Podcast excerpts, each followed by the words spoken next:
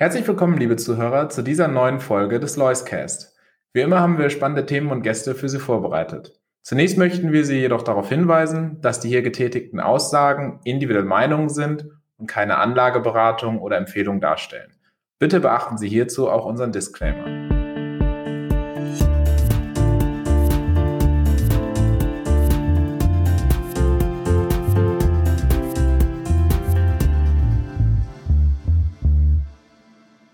Hallo und herzlich willkommen zu einer neuen Ausgabe des Loiscast. Heute wieder einmal bei mir zu Gast Portfolio Manager Markus Herrmann. Hallo Markus. Hallo Raphael. Markus, heute möchten wir uns das, um das Thema Industriestandort Deutschland noch einmal kümmern. Auch der Herr Dr. Bruns hat es in seiner Kolumne aufgefasst und wir nehmen das zum Anlass, heute auch noch einmal zusammen zu diskutieren. Du bist bei uns ja bekannt, vor allen Dingen auch als Portfolio Manager des Lois Premium Deutschland und damit ein absoluter Experte für das Thema Deutschland und was macht die Industrie eigentlich hier.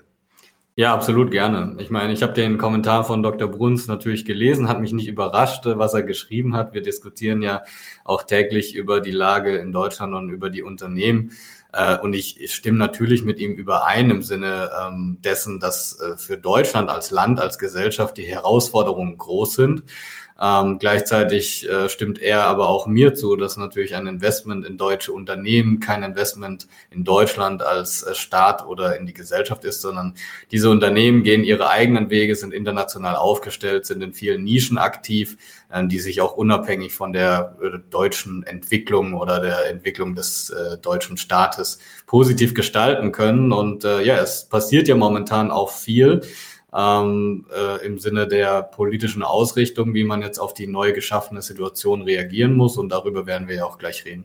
Genau, denn ein Thema, was natürlich im Moment immer im Fokus steht, ist das Thema Energiepreise. Spätestens seitdem wir uns hier versuchen, von russischem Gas unabhängig zu machen, ist das im Fokus. Gerade eben auch für die deutsche Industrie, die dann doch sehr stromlastig ist. Äh, das heißt vor allen Dingen stahlverarbeitende oder stahlerzeugende Industrie, aber auch Chemieindustrie. Das BASF-Beispiel ging überall durch die Medien kritisieren, dass hier nicht mehr investiert werden soll.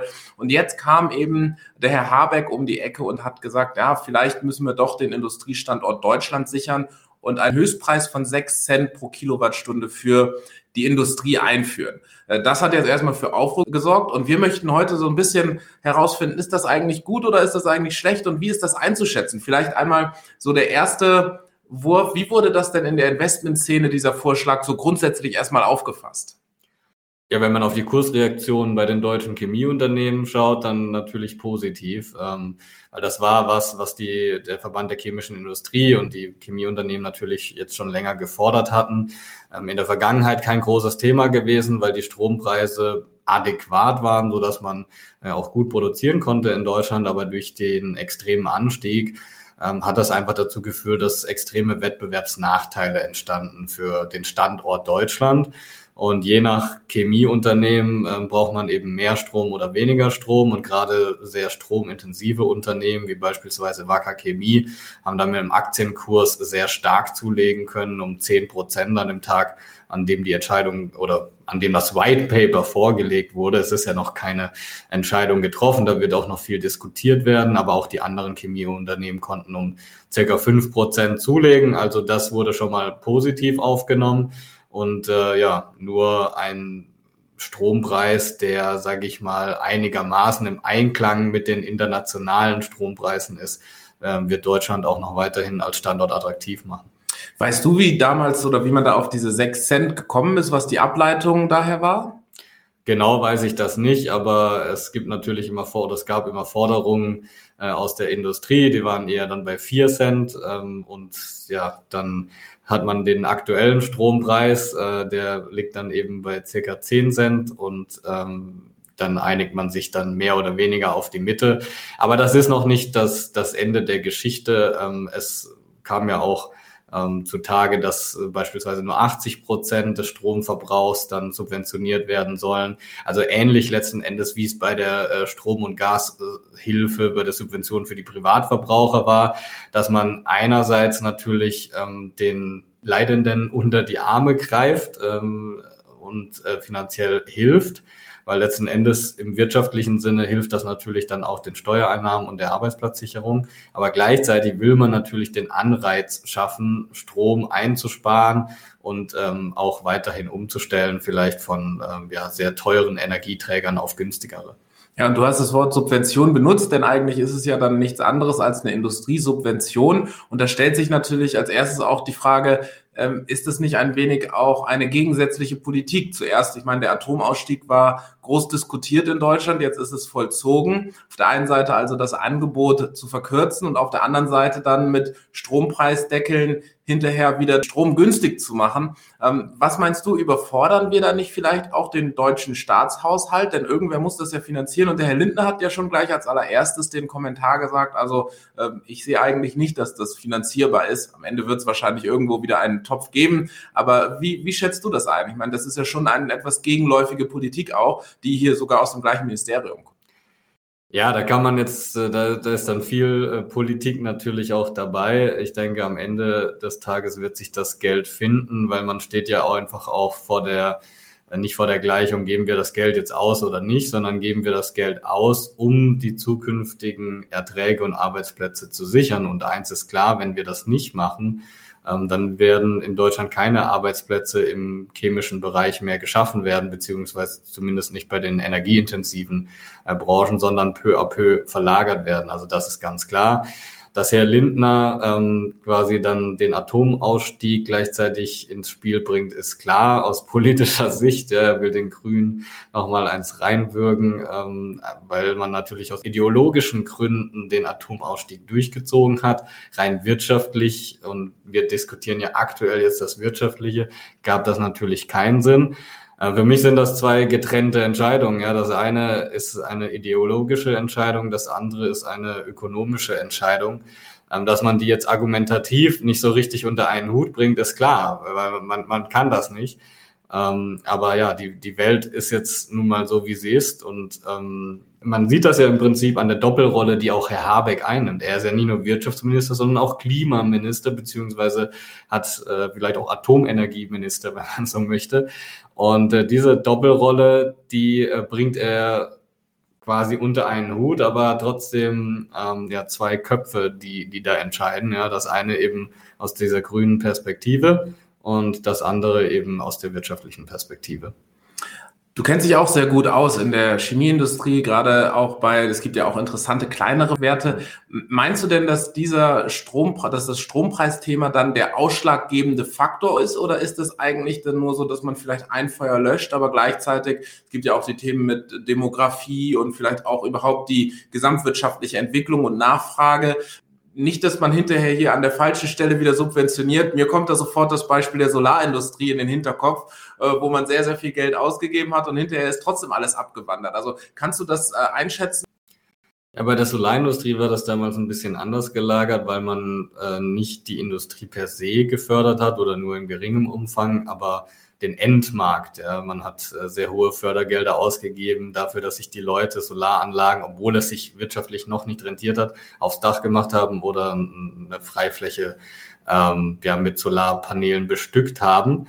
Und ähm, diese Fördergelder hat dann letzten Endes ja die chinesische Industrie sozusagen äh, oder hat davon profitiert ähm, weil ähm, es einfach günstiger war, dort zu produzieren. Und ähm, ja, dann gab es im Prinzip die Gewinner in China, die ihre Solarmodule verkaufen konnten und gleichzeitig ähm, konnten diejenigen, die eben ähm, Solarmodule installiert hatten, auf die Fördergelder vom Staat hoffen, beziehungsweise auf diese bauen. Also das ist nicht eins zu eins vergleichbar. Das war keine direkte Incentivierung der Industrie. Ähm, jetzt ist es natürlich so, als Unternehmen in Deutschland habe ich ganz viele Herausforderungen, wie du, wie du es gerade angesprochen hast. Ja, man hat eine Bürokratie, wo sich eigentlich seit Jahrzehnten schon mhm. äh, die ganze Wirtschaft darüber aufregt. Man hat die demografische Entwicklung. Äh, man hat auch ein nicht unbedingt wirtschaftsfreundliches Klima. Man hat äh, sehr hohe Steuern. Äh, man hat eben hohe Preise, was jetzt äh, Energie und auch teilweise Rohstoffe angeht, beziehungsweise man hat keine Rohstoffe im Land, man muss alles importieren. Also das sind verschiedene Herausforderungen. Gleichzeitig haben wir natürlich andere ähm, positive Sachen auch in der Waagschale. Wir haben ein stabiles politisches System, wir haben eine sehr, sehr gute Infrastruktur, ähm, wir haben eine sehr gut ausgebildete Bevölkerung, äh, extrem äh, gute Universitätslandschaft, sehr viel Innovation, Patente etc. pp. Das ist auch das, was die Wirtschaft im Land hält, beziehungsweise die Unternehmen im Land hält. Und das ist auch das, was äh, zum Beispiel auch äh, internationale Konzerne anzieht. Ähm, beispielsweise US-Konzerne, wenn sie Chips produzieren in Europa, das ist ja kein Zufall, dass die das in Deutschland machen wollen. Die könnten ja auch nach Spanien, nach Italien, nach UK oder ähm, nach Frankreich gehen, aber es ist im Prinzip immer Deutschland, wo produziert wird. Und das ist genau aufgrund dieser ähm, positiven Dinge. Also ähm, es geht im Prinzip jetzt darum zu sagen, wir lindern die Schmerzen auf ein erträgliches Niveau, ähm, so dass die Unternehmen weiter im Land bleiben. Weil wenn ich natürlich einfach dann zu hohe Kosten schon kurzfristig spüre. Alles andere sind eher langfristige Effekte. Ja, das mit der demografischen Entwicklung, das ist ein langfristiger Effekt, auf das ich als Unternehmen peu à peu reagieren kann. Aber da habe ich Zeit, mich darauf einzustellen und die Maßnahmen zu treffen. Aber wenn ich natürlich am kurzen Ende schon die ganze Zeit drangsaliert werde, sozusagen über diese hohen Kosten, ähm, dann ja, nervt das und es kostet Geld und dann wird eben bei den Entscheidungen äh, öfters mal gegen Deutschland entschieden, als das ähm, ohne diesen kurzfristigen Effekt dann tatsächlich der Fall wäre. Wie ist denn deine abschließende Meinung zu dem Vorschlag? Würdest du sagen, Mensch, ja, das ist eine, ist eine gute Sache oder da wird äh, eher vielleicht an der falschen Stelle und vor allen Dingen auch zu viel Geld ausgegeben? Wie, wie würdest du das jetzt einschätzen? Ich denke, es wird, es ist notwendig, dass das passiert. Ähm, 6 Cent ist, denke ich, ein Preis, mit dem man auch gut leben kann. Ähm, das war ja über viele Jahre circa 5 Cent in der Vergangenheit. 6 Cent ist jetzt absolut in line. Äh, gleichzeitig finde ich es gut, ähm, dass trotzdem noch zum Strom sparen und zum, zum Effizienzgewinn dann angeregt wird. Man muss schauen, was, was rauskommt. Da wird noch viel diskutiert werden und es wird alle möglichen Sonderregelungen geben. Und es ist ja auch gar nicht klar, welche Unternehmen tatsächlich gefördert werden sollen und welche nicht. Also äh, die Bürokratie wird dadurch nicht weniger werden. Das ist, denke ich, klar. Ähm, aber prinzipiell bin ich dafür, dass der Staat ähm, diese Effekte teilweise kompensiert, um dann wiederum die wichtigen Unternehmen im Land zu halten. Man kann das Ganze ja auch finanzieren, indem man andere Subventionen abschafft, ähm, die vielleicht nicht unbedingt dazu beitragen, dass man viele Unternehmen im Land hält.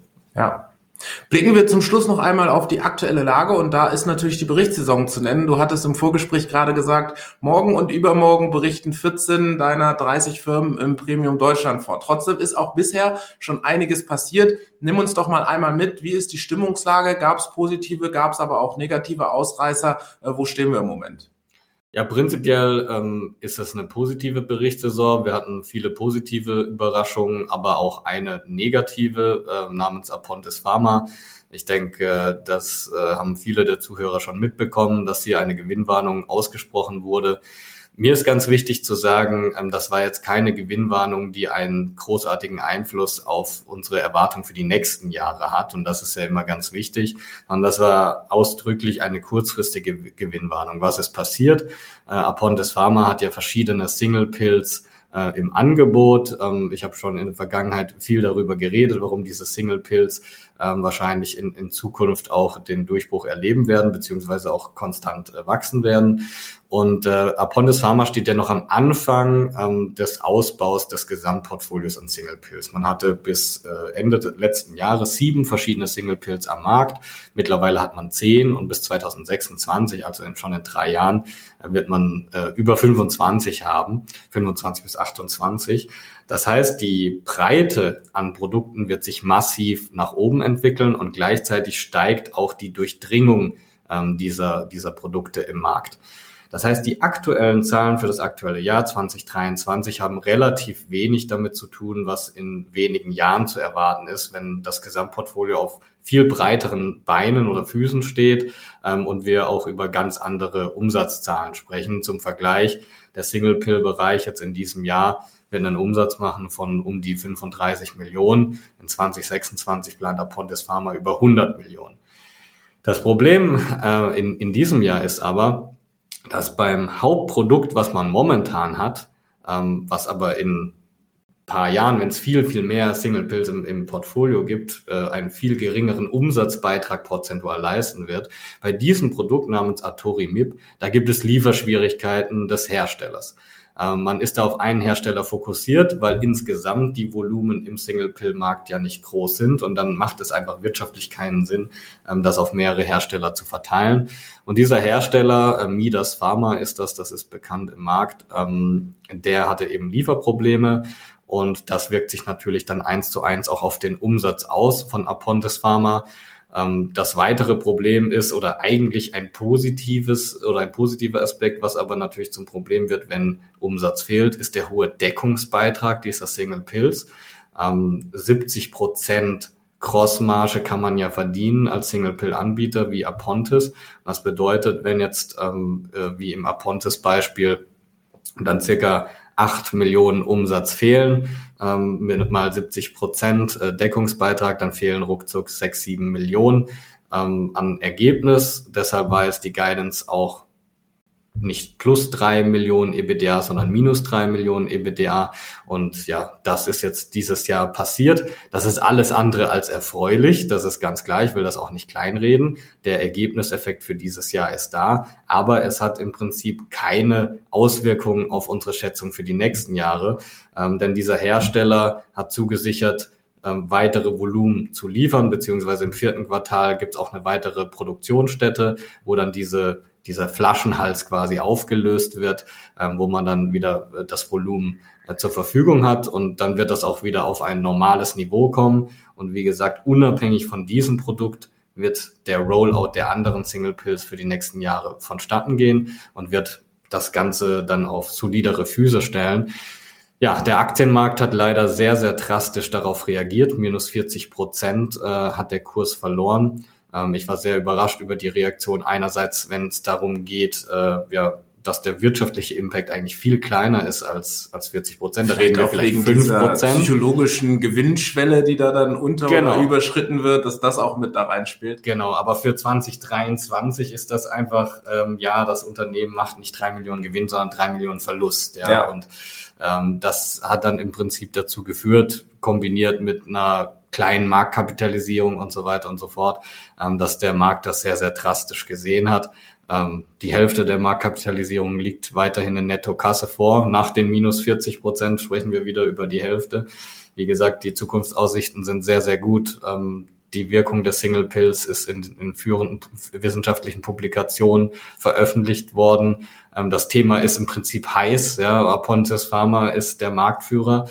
Und was jetzt noch fehlt, ist der, der Rollout ähm, der Pipeline, die man hat, die mit sehr, sehr hoher Wahrscheinlichkeit kommt, weil wir ja über Generika-Präparate reden. Das heißt, es gibt vernachlässigbare Entwicklungsrisiken oder dass das nicht funktioniert. Ja, also mhm. das ist nicht vergleichbar mit normalen Pharmaunternehmen. Und jetzt heißt es im Prinzip nur warten äh, auf die nächsten Jahre, ähm, dass diese, diese Produkte auf den Markt kommen, Umsätze erzielen und dann mit hohem Deckungsbeitrag den Gewinn nach oben schrauben. Und das ist weiterhin der Investment Case. Ich nehme dem mit, äh, du bist weiterhin investiert und überzeugt Absolut, auch ja. von dem Unternehmen. Genau. Und äh, das ist ja auch eine Philosophie, die man hier ganz schön sehen kann, der Lois AG, dass man eben nicht schaut auf das nächste Quartal oder das nächste Jahresergebnis, sondern es ist eben notwendig, wenn man investieren möchte und auch fundamental Unternehmen bewertet, dass man sich längere Zeiträume anschaut. Und dann sind manchmal diese äh, kurzfristigen Ereignisse im größeren Licht auch gar nicht mehr so ausschlaggebend. Aber der Aktienmarkt, du hast es gesagt, manchmal mit extremen Reaktionen immer wieder interessant und das macht hinterher ja auch das Investieren so spannend. Ich wünsche dir auf jeden Fall sehr viel Erfolg weiterhin und äh, wir drücken die Daumen, dass wir morgen und übermorgen dann auch noch ein paar positive Überraschungen vermelden können. Die nehmen wir dann gerne im nächsten Podcast mit auf. Und dir wünsche ich bis dahin viel Erfolg, viel Gesundheit und äh, ja, viel Spaß beim Investieren. Dankeschön.